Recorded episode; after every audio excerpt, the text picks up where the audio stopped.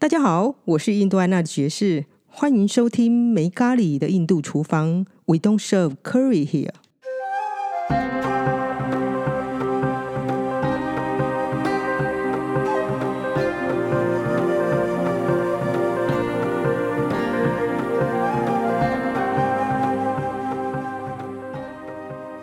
今天又来到这个月，我跟独立书店的老板或老板娘或店主嘛聊天的时候了。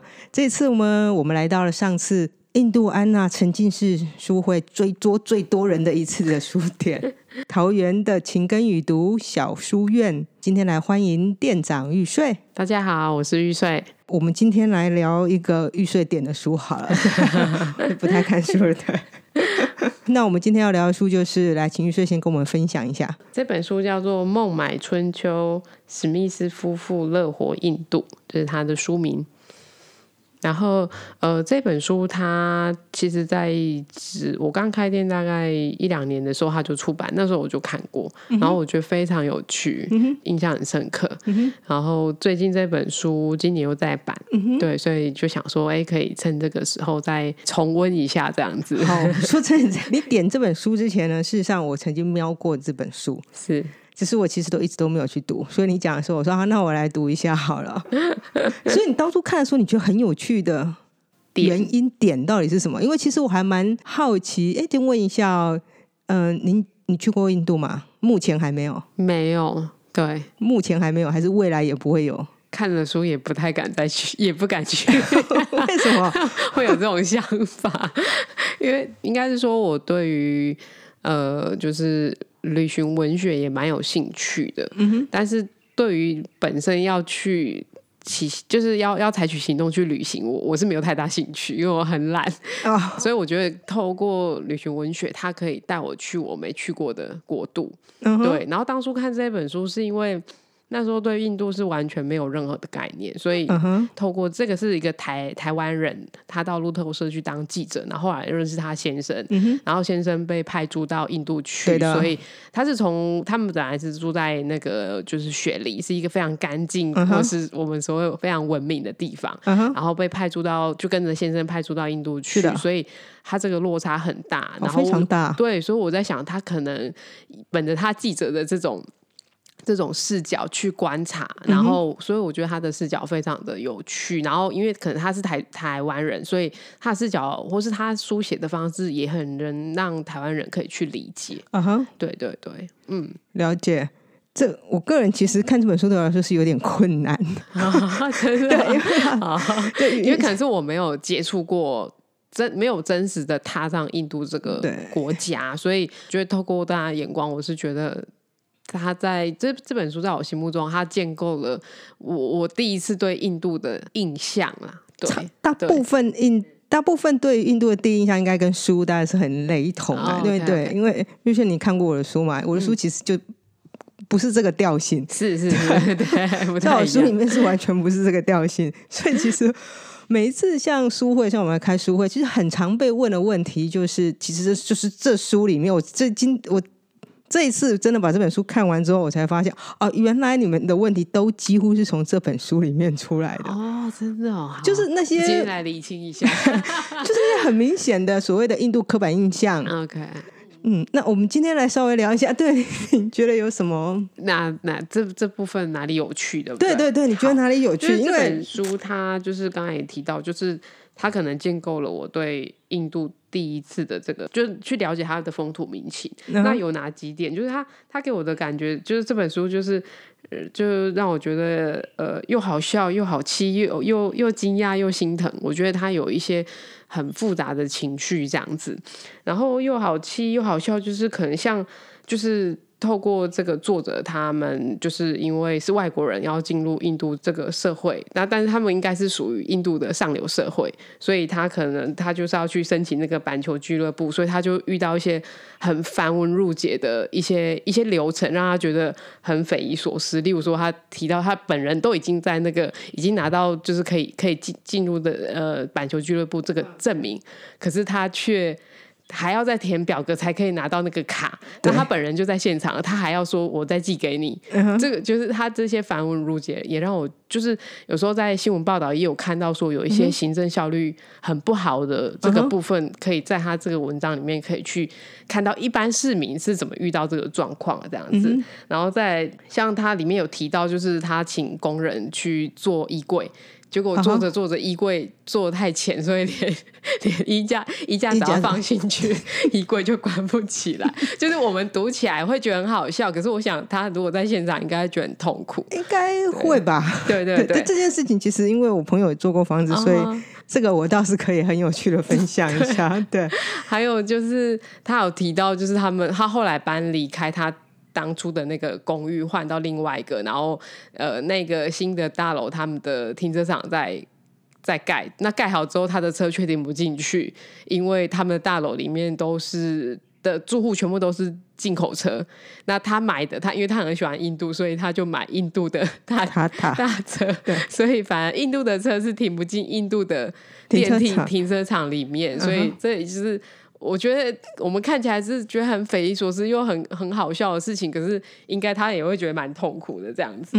可是他像他里面有提到一些也蛮令人心疼的，就是我觉得他们的嗯一些种姓制度，或是说佣人的，因为佣人可能也是呃源自于这个制度延续下来的一个职位的职职业的分别，然后。这些东西会让我觉得，呃，人人性上他会自就是自我贬低，那有些人他可能会自我膨胀，就是会让我看到觉得也蛮心疼的。嗯哼，对对对，嗯，呃，先讲到衣柜，因为衣柜这件事情，其实看到时候我是有点想笑。我刚去的时候，乌一子他们家在盖，乌一子就有朋友，他们家其实在盖房子，也不能讲盖房子啦，就是因为徐爱许去了德国，所以他们决定买。就有比较多钱一点，所以他们买了一间大一点的房子，就是从本来的村庄里面，然后搬出来了，搬到村庄，算村庄外面一点，有点像我们搬到那个我们以前那种村庄，然后搬到外面有一间小别墅那种概念，所以他搬了一间小别那种房子里面啊，房子已经盖好了，可是那房子里面呢是没有衣柜的。嗯，应该说传统印度人事实上他们家庭是没有木质的衣柜。哦，他会比较雷同于。你想想看，我们小时候的时候，台湾是不是有很多人家里面那个有柜子，可是是水泥盖的，这样凹进去的？哦，一个凹槽。嘿，其实真的比较传统印度人，他们家庭其实大概就是那一种东西。哦，就把衣服放在那个凹槽里面。衣服放在凹槽里面，它可能会有布绑，然后衣服放在凹槽里面。那他们的物件，应该说他们其实物件上来说，可能一两个可能性：一可能是可能贫穷的关系，所以它物件会比较少。嗯，对。可是二可能也有，因为他们如果你本来是婆罗门，或者是你有在修行的人的关系，是他他们渐渐是推崇物件是偏少的哦。对，那他们每年事实上也都会把不用的东西就尽量清除掉。嗯，就是保持家里就是不要这么多东西。嗯嗯嗯。所以当乌子他们搬进新家的时候呢，乌子觉得他们应该要做衣柜。哦，现代化，现代化一点，做衣柜，然后就放一台电视这样子，好，所以家里面大门口一进来的时候就客厅，然后就有椅子，就那就有我们一般想象的客厅的样子，然后有，可是呢，那个衣柜就放在客厅里面，哈，对你跟我那个表那时候看到表情是一模一样的，不搭嘎吧？哎。一堆放在客厅里面，这个情形是 对，因为他在做的时候，我正好人在那里啊。然后我也没有，我也其实我没有怀疑他的，我只是觉得有点怪。去印度这么多年了，超过十年了，我已经发现了。嗯，我们的逻辑哦是不能套用在他们的，不见得合乎他们生活的逻辑。对啊，这件事情我可要好好考虑一下。所以那时候就问他，他说：“你看这里就可以放电视，好。”他说：“电视旁边就可以放衣服。”我看了一下他，他说：“对啊，因为要出门的时候才需要穿衣服，那也很合理。说衣服放在客厅里面嘛，嗯，对啊，你要出门，然后客厅里面呢还放了一张床。客客厅躺着看电视吗？还是看累就可以睡？印度人呢，事实上他们有个有趣，乡下人其实也是啦，就是他们其实除了一般我们讲那种，他的沙发有些他是没有。”就像我小时候我们那种木板的哦，因为比较热，所以它其实没有沙发。我们有那种是木板的，然后冬天可以放上海绵的那一种嘛。种对。我讲我形容的东西，他他们其实基本上对我来说，他们基本根本就是个很像差不多早期的早期台湾。社会，他给我的嗯感觉就是个早期台湾社会，就是我小时候，你知道，嗯，可能大概他们现在会接，已经很快地进入将近民国七十年、八七十年、八十年左右那种社会很那种直线要上升的感觉。他们现在在那个年，他们现在在那个时候，嗯，对，那他们就有那个沙发床呢，是因为老人家来，老人家习惯坐床，因为他们要盘腿嘛。哦，那你如果做它需要比较宽的，对，那你如果坐地板，像阿妈或是他的朋友来，可能坐不太下去了。哦，那或者哦是爬不起来，爬不起来了嘛。对，所以他们事实上就会坐在床上。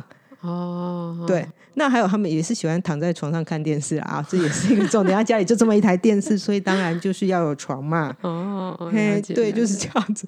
那至于为什么要坐在衣柜，要坐在客厅，讲过了嘛，就是他出门的时候要穿嘛。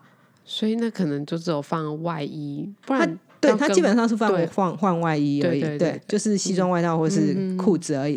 对，然后呢，关于那个格子大小呢，其实我也亲身有看过。无意子那时候呢，那时候我们就是因为一楼在做嘛，嗯，那那次我去刚好就是算是住在他家吧，因为他一楼在做，然后其实我我跟因为学校我其实平常会住 hotel，可是那一段时间刚好在他想，哎、反正有地方住了，你就不用住 hotel，、啊就住二楼，反正房间就是放个床就可以了。嗯嗯，对，然后我要去住的那一天，这说到才有趣呢。我要去住的那一天呢，床还没来，嗯，我人都到了，他绝对不会让我睡地上。这是印度人，其实我觉得这是文化风情上的不一样，所以、呃，大概是为什么我呃，可能是华人去或东方人去比较没有办法让他们做到我们要的，嗯，就是我们的果决性不够，是，然后我们的不够炉。嗯嗯，不够炉，我们的文化告诉我们不要太炉嘛。对可是你如果现你如果今天不看他炉的话，这件事情就绝对做不出来。嗯嗯嗯嗯嗯，在书上也有看到这个部分，对，所以你第一次就要跟他炉，嗯，可是你觉得不能讲炉，基本上你第一次就是让他理解，嗯嗯我就是今天要 要有这种坚决性。嗯嗯就是他那时候说，哎、我说床还没来，然后我那时候床还没，我心想没关系啊，反正你们就铺个什么也睡嘛，因为反正也也不冷啊。对我来那时候去，其实快要夏天，也不是很冷。啊，当然不行了，这攸关乎他们家的面子，怎么可能让客人睡在地板上？对。那一天就开始打电话，然后就讲，他说啊，东西还没有来啊，还在隔壁什么大城市啊，然后还没有过来，然后就就打电话，徐老师就打电话跟他讲，怎么样怎么样，就是你如果单单跟他讲我现在要，他其实没有办法听进去。呃 我们我们讲太我们太讲讲我们很讲直接的讲到重点了。啊，他们要的是一个故事性，哦，你要让他可以进入那个状况，所以才会一直摇头的原因，是因为你要跟他叙述这个东西。你看我朋友来了，我今天我朋友从从台湾来，哦这台湾在哪里嘛？我跟他认识了多久？这是这么久，人家到我家里玩，你朋友来你家里玩，你会让他没有床睡吗？不会，对吗？动之以情就对了，对他们来说，这是日常生活的一部分，就是他喜欢。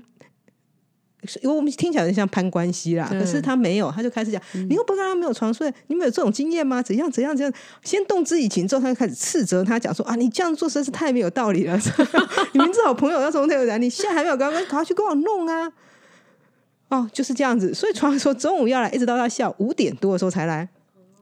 然后你现在我想说啊，床就来了就来，搬上去就放着就好了嘛。嗯嗯嗯，没有，那个床来了呢，他就是就是床板，然后一个门，一个一个那个床板，然后四个那个要组合起对来。对，然后我我那时候想的是，因为我我其实住在高雄，我住在家具街嘛，凤山的家具街，我想说就是床，然后搬上去，可能是一台卡车什么再来的。对，你让我想象是这样，殊不知那也是印度，我有点忘记这件事情。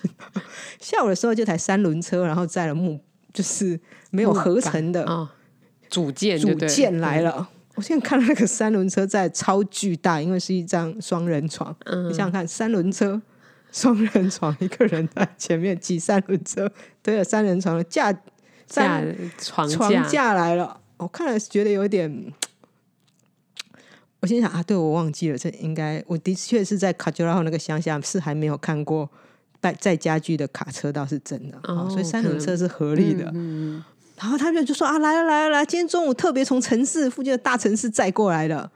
好，那当然乌一子私下跟我说，他们就是不早点去摘啊，怎样怎样。他们也是他们的 OS，这种人啊，如果不跟他赶快讲啊，他才不会去做这种事情。其实他们是心知肚明的，他们印度人很了解印度人，非常了解，所以一定会把他踩下去。就是你今天一定要给我送来。嗯那对方说，嗯，好。所以他什么时候催他？他不是下午催他，他昨天晚上催他。哦，他给他也有一点反应时间，对对对对，不要最后才催他，来不及反应。对对，那陷陷他于不义嘛。嗯，对。而且这村庄就这么大，那卖家具的就这么几个人，万一跟他闹翻还得了？没有家，以后没有家具可以买。对。好，我就看他把他床搬到二楼了，然后接下来两个小时的时间 都在组床架。啊对了。就从差不多好像是四五点一直煮到天黑，嗯，对，他们就那边砰砰砰啊，刚刚刚，然后发现啊这个弄错了，好再拉掉，然后再弄这一个，好那边空空空空空空，就把床架煮好了，对，床架煮好了之后呢，再来大家就徐大许就开始发脾气了，他怎么没有带床垫来？床垫是另外一个人在负责，是不是？床我买床怎么会没有床垫嘛？他们传统来说是睡一种有点像我们这边那他所谓的编织床，是藤编，呃，他们应该是绳子编的，要蛮合理的，因为不然会太热。可是因为西化的原因，他们现在其实都会睡弹簧床。坦白来说还是蛮热的啦，哈！我一直觉得想带草席过去。可是他们弹簧床就是比较轻，不是像我们这边重的，然后里面是很空的。哦，对。然后那一个人就说：“啊，没有。”他就说：“哈。”你看他表情就知道他真的不想，他不已经不想做，他有点累了。这个时候动之以情已经没有用，徐小雪就开始念他了。就你这怎么样？没有床怎么睡？我心里这样跟他讲，其实也无所谓，我都觉得很无所谓。就是他就看看我，就讲，你看他表情就是就不能轻易放过他们，就这样子。开始念他，念他，念他，念他，念他，念他，念他。然后说：“赶快，赶快给我带过来，不然我会怎么样？怎么样？怎么样？怎么样？”我就看他，反正我心想，啊反正你在念他嘛，我也不在乎你到底念他什么。就是讲到一半的时候，讲到那个人受不了，然后打电话叫他跟那个跟他的那个说啊，赶快去谁谁谁家，那谁谁家他就是他还没有，他已经定了，可是他还没有要床垫。嗯，对对对，你先把他那一块，我们先回家把他那一块拿过来。那他的他的我明天再叫这样子哦，先调别人，就先调别人的。所以这整件事情就这样子落幕了。从早早上为了床的事情一直宽宽到下午到晚上，我睡觉九点的时候终于有床了。我觉得这也是是不是也是他们对于这种时间的，就是他们不会像我们，就是很追求效率，很追很对时间有一种压力压迫感，不会急于要把很多事情在。一一定的时间内完成，所以他们可以这样慢悠悠的。其实这一点我都是大部分我跟人家分享是归咎于，我现在讲归咎于，归咎于一个呃传统文化上，因为他百分之百相信轮回。嘿，如果当相信轮回的状态之下的话，一个人其实是有无限的生命。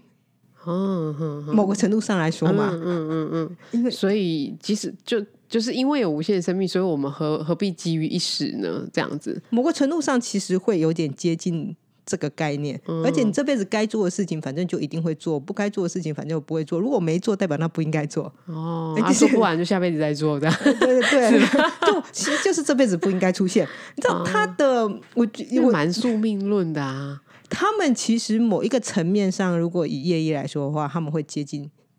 他们不会讲在嘴巴里面，可是等他的行为，你会让他感觉到，他们其实他们的缓慢是因为来自于他觉得时间，感觉上时间似乎是有无限的。哦，感觉上乡下人其实你感觉到，城市人当然，当你越西化，越在乎追求金钱的时候，这个东西就一定会消失啊。对对对，因为你心里没有余裕了，你就会很想要更多这样子。对，那对他们来说，一半可能是除了。他们也知道说，哎，会有下辈子，或者是其实这个外在的东西是不重要的。他们其实有点被传统被洗脑，是这个样子。嗯，对，嗯，所以像因为他们村庄，就像我分享一个，他们我常常跟大家分享的，他们村庄有一个，其实他们村庄其实以前有一个怎么样？我朋友要结婚的时候，学校学校结婚的时候，他有一次说他要去发喜帖。嗯对，我书上讲过，西特是最后才发，然后有一个人就一直还没发，嗯，然后那个时候他就请卡鲁带我去，卡鲁就说：“哎、我要去发这个人的喜帖，你要去？”我说：“他住在哪里？”他说：“他住在某一个人家的 terrace，就是住在某一个人家的外面的那个，就像你们家外面有这种走走廊走廊上屋檐，屋檐。”嗯我说：“他怎么住在那种地方？”然后他因为那他回答蛮好的哦，嗯，我问他为什么住在那个地方，对不对？嗯 卡鲁回答：“哦，因为屋主说他可以睡在那里啊。”屋主允许就好。对，那这这不是我的问题，你也知道我的问题应该是要问说他什么原因必对对对，须要可是住在那他的他们。的逻辑，我想他这样回答也是也是正确的答案，没错。如果我的、嗯你从那个角度切我的问题，的确他为什么可以住在那里嘛因为？他们可能会觉得这个原因可能很多，或是说不需要去嗯，没有因为我觉得很普遍。是。他们对他们来说，他那个人的状态是其实传统来说是很普遍的。哦他本来非常有钱，那他说他也会算命，他什么都会。那等他儿子长大之后，他把老婆送回家，然后把所有东西卖掉，嗯。然后他就住在别人的屋檐下，然后他一个月就是一个天就只会跟人家要个一百块卢比，嗯。然后你多给他，他也不要。他你如果说你哎好像五十吧还是一百，然后你如果说我没有，你给他大张，他也不会要，他去找另外一个 那个一百块钱卢比的人，哦。对，因为对他来说这是他的，他们不觉得这很不可思议，嗯嗯因为人生到传统来说，人生到一个点的时候，当你小孩也长大了，其实你就不需要这些物质上的东西。再来就是要去追求怎么样去没有下辈子木提或木下这个概念。传统上来说是这个样子，嗯，但是要能做到的人也不多啊，因为你越来越少。曾经可以拥有那么多的人，你要放下是非常困难。如果你曾经都没有，可能就也也没有什么好损失的。对啊，是的，对对。那你我现在形容完他的状况，那你心里面想想他长什么样子？应该 脏兮兮的、老老的，然后嗯，衣衫褴褛吧。啊，对，这是我们传，因为我们对于他的环，我们让环环境境对，是因为去断定了这个人的样长相嘛。好，所以我们就去那个屋檐也没看到他。嗯他说他常常在哪里，他就骑去那个庙也没看到他。人家跟他说：“哎、今天是礼拜几？他去剪头发了。”我说：“哦，他去剪头发了。很注重礼礼仪的然。后之后我们就去理发店看到他了，他是一个就很正常，嗯，衣服也很干净，什么都很干净，然后胡须刮的很干净，嗯。你不会觉得他是个没有住在没有没有家的人，嗯嗯对，就是你看起来他就是个很，就是跟普通人一样，一般人一样，嗯，然后谈吐对人谈吐其实也都很好，嗯嗯嗯嗯，就他的生活的一到这个阶段的时候，他决定他可以做这件事情，嗯，所以他去舍弃一切，嗯，所以。有一些印度人，他们其实会追在恒河旁边那一些，嗯就是算修行者。他们很多事实上是家里是可能很有钱，哦那他可能他觉得要做这件事情。嗯一般而言，其实如果可以找到咕噜或上司来带领的话，嗯其实他们是不会反对家里的小孩去做这件事情的，哦，就是舍弃一切，因为他们觉得这个才是传统上来说啊，这才是人生应该一定要做的事情。对，那这个还是对他们来说还算是蛮根深蒂固的概念。嗯嗯嗯嗯，呃，我要回到光那件衣服衣橱是你，衣橱是你绝对不是因为你叫其他人就做了衣服放不进去啦，吴宇子家的也是啦，哦，你绝对不能等他做好的时候才去看要啦。边做边你要看。边做，你就要拿那个衣架去量，哦。因为传统来说他们没有那种柜子，哦，所以他们只是看过那个样子。哦，他就是只是做出那个样子，可是并没有思考他实际上可不可以用。对它那个大小，对，所以看屋子里面，他就去给我拿个衣架，好像一开始然后就已经有点问题了，他还没让他做，我记得一开始就有点问题，他去找了一个衣架，然后拿进去，然后给他比给他看，然后开始因念为他可能没有看过这个东西怎么用啊。对，重点是在这里，绝对不能等他做好。所以我每次问屋子，我心想，每天你每天每天都要来看，对你这样监工的人会很辛苦啊。对，可是他们，我后来我也仔细想一下是。他们在做一件物件是他没有看过嗯的嗯嗯嗯，物件，对那对对，工人来讲应该也是一个挑战的。他可能拿了诶、那个滑手机滑给他看，嗯那他们心中有个幻想，嗯嗯，可是因为他没有尺那个大小，所以那个东西多长多大，都是乌鱼子画出来的。可是究竟做出来是怎么样呢？乌鱼子都会拿那个直接拿那个去量，那个衣架太窄放不上去，这什么门跟那个门跟那个柜子，怎么门比较大，柜子比较小，合不上去，这种问题都是有的，这很正常的。哎、那我问一下，他们家有厕所吗？因为我在看这本书的时候，就是也是上网去搜寻一下印度的一些就是相关的资料，就就有查到说他们那边的卫生的状况，然后还有很多就是他们新就是。呃，二零一四年总统新上任的时候，有一个很重要的政策是要广设厕所。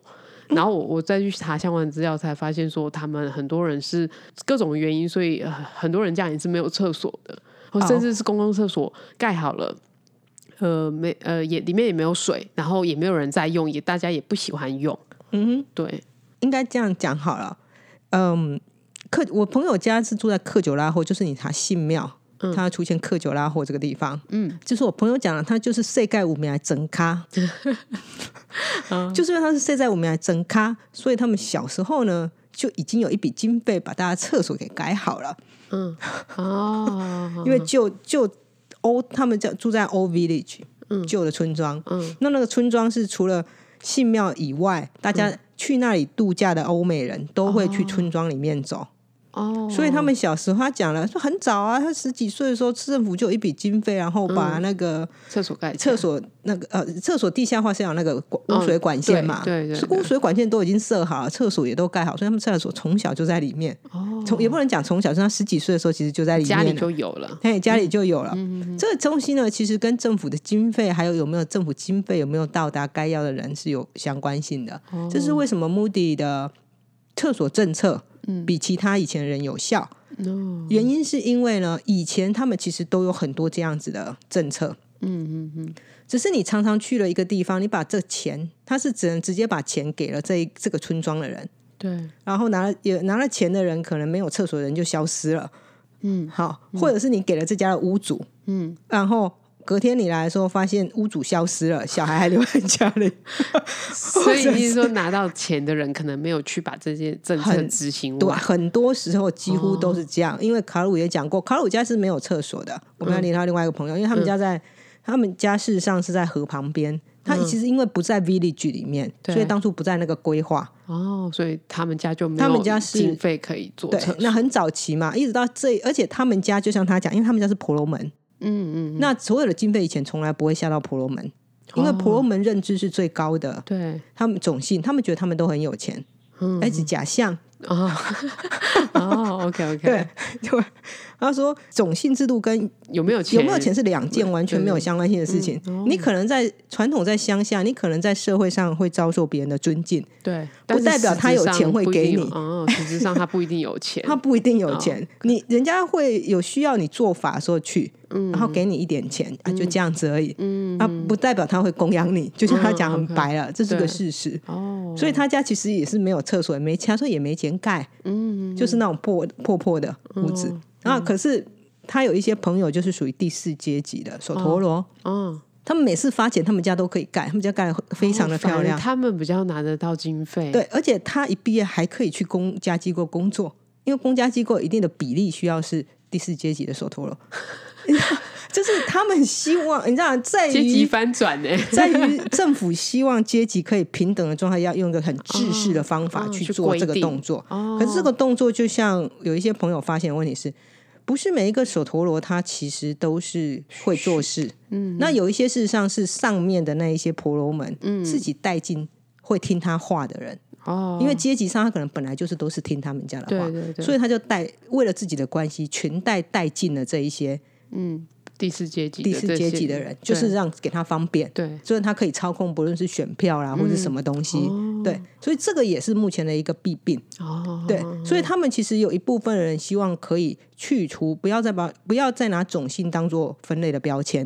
嗯嗯嗯嗯，因为已经搞了搞了多少年，搞了七十几年了。对 因为这个总经就是很很久了嘛。对，已经搞了七十几年了，你不能这个方法没有弥补，没有让任何东西消失，只让大家的分别越来越广。更更不平等，或是更畸形的平等。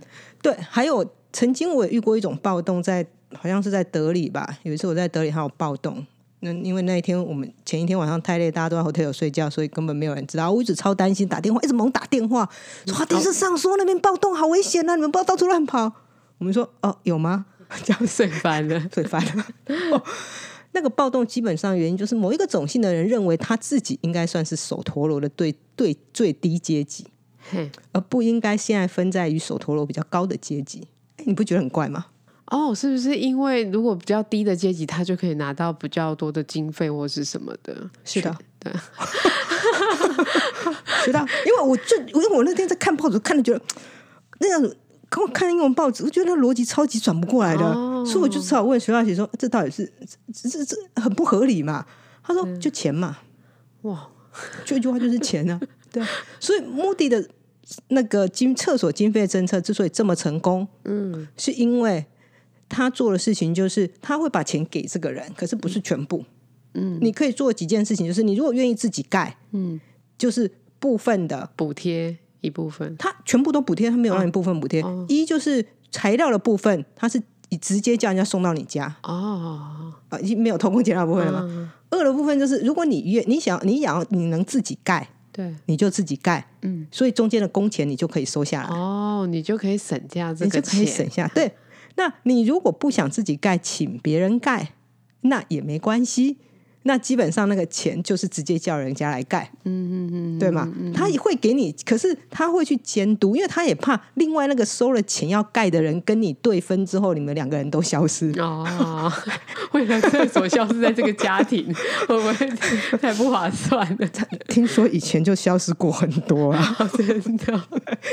就是我那时候听过，觉得最不好。所以它是一层一次。一次的发放，所以我们去的那我去的那个时候刚好目的开始发放器材，所以他说你看到这些有材料的，嗯，他说大概一两个月之后就会有人来盖。哦，所以材料都已经放好了。哦，对，他说啊，你看这些已经材料放好还没盖，已经开始盖了，他说那个人表示他自己会盖。哦，对，因为你没有办法去控制村庄里面谁会盖谁不会盖嘛。嗯，那你也可以，你也可以自己说我去请人盖。哎，那你们两个把大价钱讲好嘛？嗯，对吗？那 OK，因为印度非常非常的大，他没有办法一一去控管。那是特别是越乡下的地方越需要这样的粉那个设施嘛。嗯，对对，所以那个时候考务就说：“哎，看，因为旁边材料很多，一直在问他这个材料是什么。”他说：“是这是政府发放的材料。”所以目的的政策就是你盖多少给多少钱。哦，那你从下面开始盖嘛？所以卡鲁教我那时候记得去的时候，我说：“哎，你们家的马桶侧屋顶怎么没有屋顶？”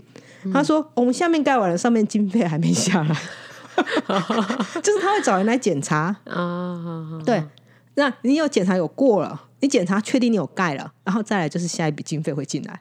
哦，对，所以目的的政策之所以会受到欢迎的原因，是因为它有办法落实。嗯嗯嗯，对，而不像以前，就是他们是放了钱而无法去落实这个计划。嗯嗯，有一些比较细部的设计去防避了。对，嗯，因为这是他们目前现在就是就是为什么可我可以理解目的红的原因啊。当然还有那个他上台之后，他们大家在讲就是断电的次数比较少的原哦，供电的部分供电的部分啊。那相对他们就是，我觉得这跟年代时代也有相关性啊。嗯，就是到这个时代，大家其实上也。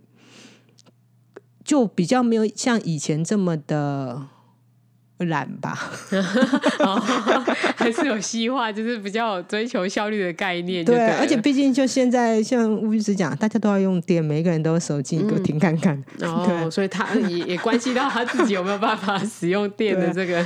而且天气越来越热，就是他们其实我们一直觉得印度很热嘛，对，事实上印度其实不就像在北印度，吴律师讲，以前是不破三十五的。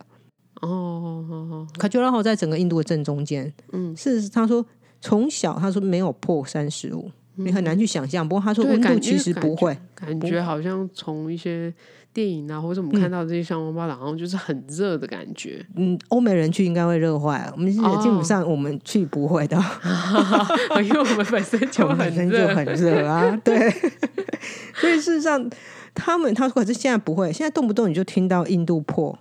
破四十，破三十五，哦，相对来说，他们也得要装冷气了，哦，就是他们因为地球暖化的关系，谁跟我试试看跳电？大家都没得好睡，大家都没得好睡哈，对对，哦，了解，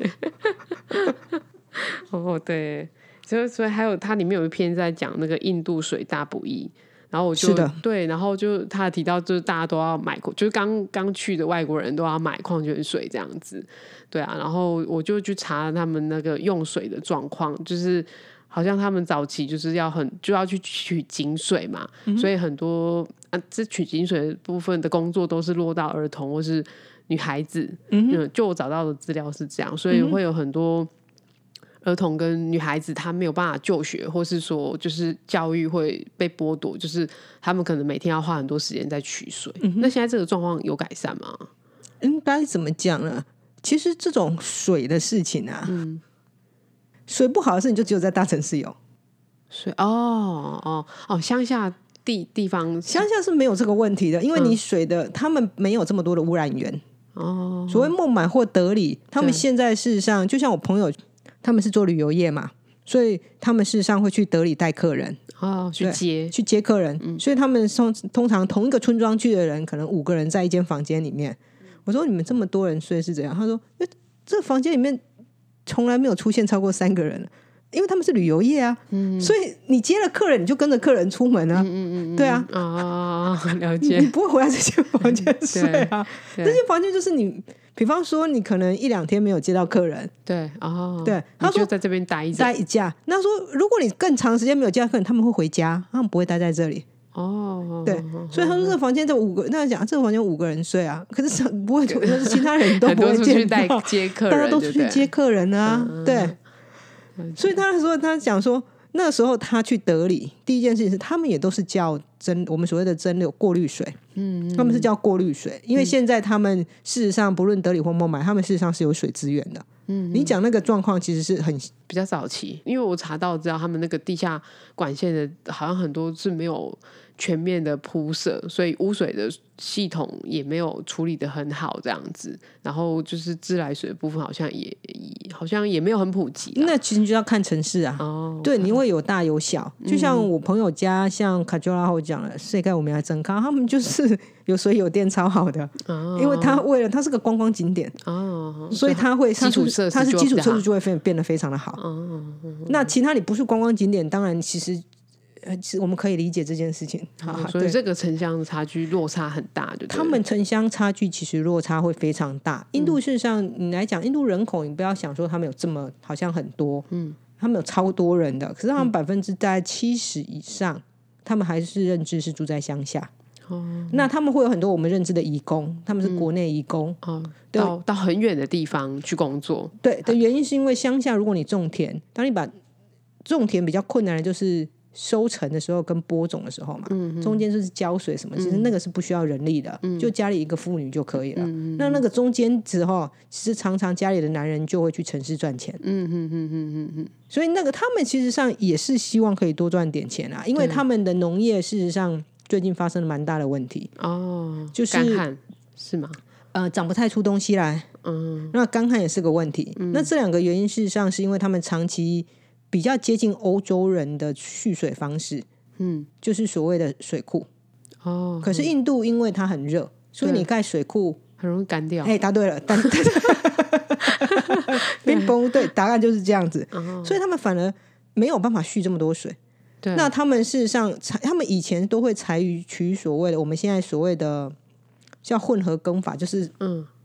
有大树，然后下面有一些矮的粮食，这种叫混耕法嘛，因为是为了要保持那个水分，哦，抓住水分，抓住水分，对。可是因为欧洲人来了，他们就是让他们变成一大片都是稻子，一大片都是什么？那这样长期下来的时候，事实上本身土地的水分已经变得非常少了。哦，所以他们农民的这么多年，这么接近至少这十年来我知道的，农民的死亡率很高。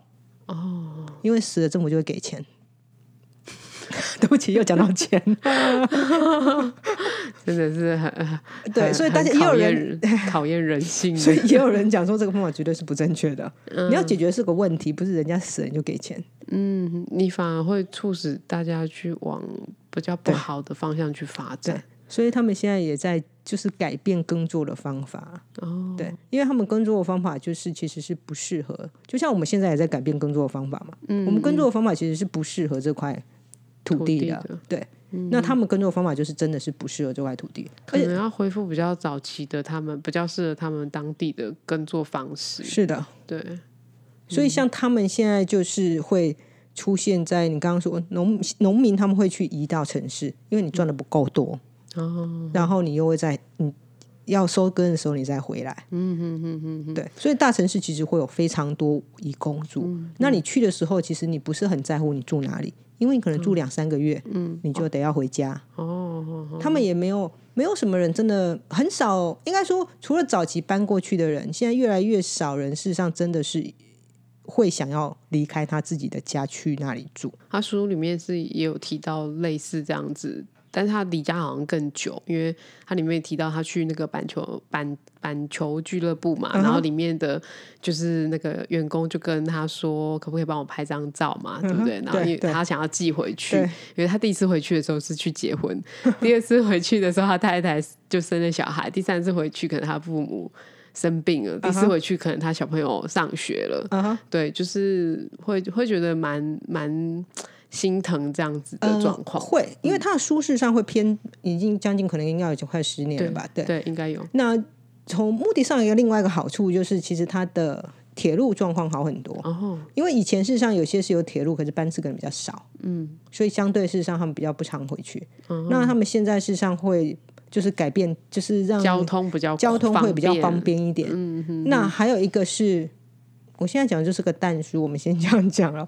印度有很多有些人啊，他们事实上就是因为奉子成婚，所以他不一定很想要见老婆的意思。对对对，那他可能在城市他有另外一个、哦有另外一个他喜欢的人，嗯所以是他其实并没有想要回家。哦这种其实也是有。对，那现在年轻人呢，有一些当然，因为现在很不好这样做。现在很多有些年轻人他们是打着，比方说有些电影也是这样做，不过根据我知道也是事实，他们可能就会年轻的时候就是很开放，像外国人一样，嗯，那他们想法就是，特别是女孩子，我可能玩个五六年在城市，嗯，然后我就回家。结然后就婚结婚，然后就是这样子了。嗯，对，那至少他人生好至少他他年轻的时候有挥霍过，对有享受过，就对了。对 就是他他即使受了可能比较西方的教育或教育之后，他还是有那种要接受她是印度女子这样的一个宿命的想法，就对了。其实就其实你恢复看，就有点像台湾嘛。我们早早一些，我们可能二二二十几年前一样，就是你结婚了之后，就算你去外面工作，家里的小孩、家里的饭还是你要谁煮的？还是你要照顾，所以还是你要照顾家里的饭，也是你要你煮啊。你老公在干嘛？我想问，我想 没有啊有工作。可是那个时候女孩子也有工作啊。嗯哦，对对对对对。就有有有时候就是就是自己给自己的一个价值的认定，有时候很难在一代两代当中去做改变，这样。所以我看到的就是他就是在那个转，你知道我们转换的年代，嗯，就是如何去转换掉这个。哎、我这个女孩子可能想去工作，嗯，那她的生活可能会有什么改变？可是家人其实不这样觉得，家人希望她念完书，嗯，因为大家都希望她。大家都希望有受教育，受完教育之后，然后呢？那后面那一块不是家人考虑过的事情。啊，后后面那块家人突然变得很传统，结婚 就落差很大，就对落差。很大。对，就是他没有考虑过，他念了这么多书之后，他可能会想怎么样？哦，对，对，这这，我觉得这跟台湾人也很像啊。对就没有去思考到最终他想要他他他可以过什么样的人生，但是但是很执着这个过程一定要这样子。对，很执着人家念书，然后怎么样，然后怎么样，怎么样。那当然还有一个，时间快到，我跟你分享一个印度人跟台湾人最像最像的地方。嗯嗯，考公务员。考，他们觉得这是一个很好的去路，就对了。答对了，印度人超爱考公务员的。哦，对，那应该也蛮难考的吧？如果像台湾这样，其实是蛮难考的，还有那个缺。嗯，对，有时候他们会有地方会开多一点缺，开少一点缺。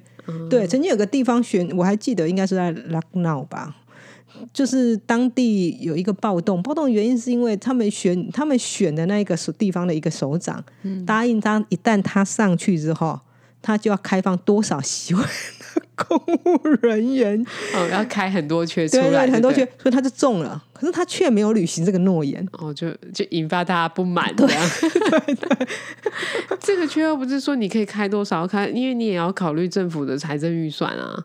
对啊，可是你要选口举嘛，开河心口开选举就对对的人。对，像乌子哈，他也很希望他儿大儿子就是去考公务员，嗯，对，其实就是其实回回归到一个最终点，就是大家都希望生活可以稳定嘛，有稳定的收入，对他们来讲，这就是他们可以一直好好的生活下去的一个基础，这样子。对，就这一点，事实上他跟台湾人就非常的像，他没有很喜欢像乌鱼子没办法当公务员，原因是因为好像他们那个区块有个潜规则，就是你生超过两个以上是没有办法当公务员。这什么规则、啊？我不知道这潜规则是什么，是他跟我讲的。对，因为他们家有三个小孩，他说不小心不知道为什么就是。第三个已经有结，就是他老婆已经有渣了，可是还是一样来啊，哦那就没办法嘛。对，好，了对，解，就是每一个区块，我讲的是他们家那个区块、嗯那个时候的状况，就是每一个区块他们会有各式各样，你可以想象他们为了落实，比方说生两个，他们可能会做一些手段。他们为了落实要做什么事情，嗯他们会有一些我们觉得很莫名其妙的，不知道规定或方法。对，可是我也不能说那不正确，就是他有他的他他为什么要这。样做的原因？对可是这样的规定又可能会促使另外一件事情的发生，这样子。对对，我只能说，其实是很有趣的地方啦。嗯，就是不要呃，如果完全不带我们任何的想法进去的话，你可以我当然现在他们是有点落在那一种经济交际上面，像我们以前在在交替的这个在交新旧转换的过程，对，所以事实上他们会有很多不愉，就是不愉快或阵痛，什么这是必然的，因为新旧的交割。那接下来的时候，其实再来可能就像我们经济发达一点，他们可能就会有其他的面向。嗯嗯嗯嗯嗯，了解。所以说完，你们会觉得印度比较有趣一点的。有啦，我其实就是觉得这本书它它描述的印度就是非常的多面向，可能不一定是。是真实的印度，可能是只是他看到的那一面但是我觉得他这本书就是传达了印度多面向的，所以才会让我觉得，哎、其实我我七八年后再看，我还是觉得这本书好有趣。对，然后会勾起我读这本书，然后可能这样的反抗，我就去查很多印度的资料。嗯哼，对，然后今天在跟你对谈，就又更新了，就是现实版的印度是现在是怎么样的状况？